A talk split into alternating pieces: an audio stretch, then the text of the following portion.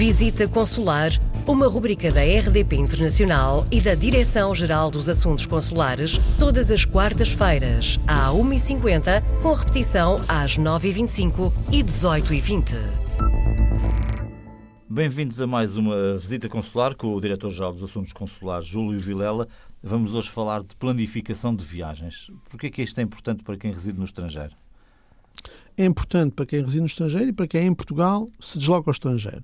E porque nós temos tido a experiência uh, de, às vezes, sermos confrontados com situações uh, de emergência extremas em, em, nos mais diferentes locais do mundo, em que, por diferentes razões, as pessoas não previram bem aquilo que constituía o seu país de destino ou não se inteiraram bem de um conjunto de obrigações que deveriam previamente preencher para uh, ir até uh, esse local, para entrarem nesse país e eventualmente para saírem. Estou, por exemplo, a falar da importância de o passaporte ter uma validade que não deve ser inferior a seis meses. Eu digo não deve ser inferior a seis meses porque existem países onde, de facto, a entrada não é permitida a que não tenham passaporte uhum. válido uhum. por mais de seis meses. Esta é uma uh, das circunstâncias que mais uh, ocorre no estrangeiro. Mas também é importante que as pessoas percebam, quando querem viajar, e se querem fazer uma viagem de lazer, uma viagem de turismo, que há locais mais inóspitos que outros.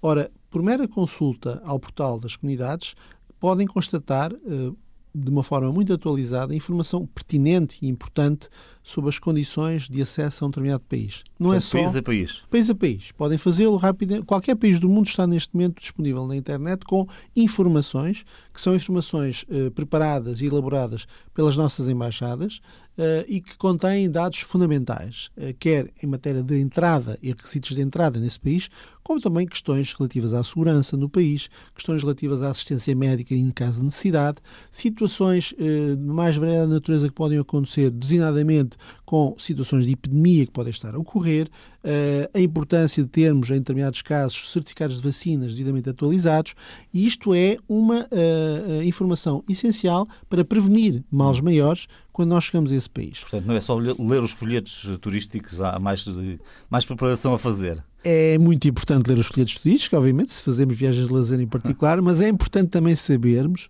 que, por mais eh, atraente que possa ser um país, há, às vezes riscos eh, que não têm a ver com a segurança do país, mas sim riscos que devem ser prevenidos.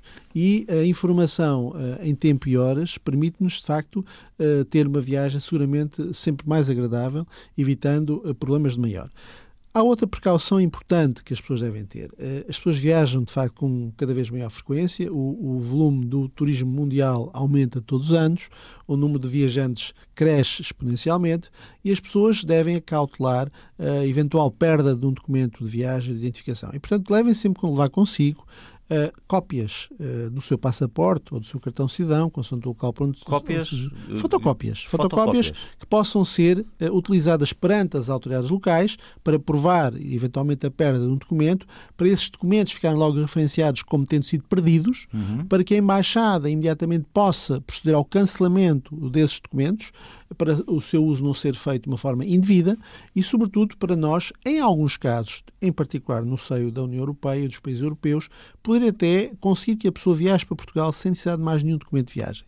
Em alguns países europeus e com o apoio das eh, agências das companhias aéreas, é possível aceitar-se uh, regresso, o regresso a Portugal, por exemplo, de um cidadão que não tem cartão cidadão, não tem nenhum documento, mas tem, a, por exemplo, a queixa que apresentou junto à polícia, acompanhada por cópia da sua identificação.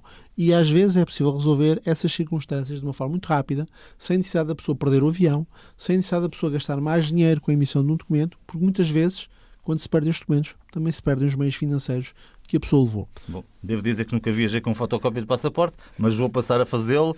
É uma informação uh, muito útil que nos deixa aqui. Uh, Sr. Embaixador Juvilela, Diretor-Geral dos Assuntos Consulares.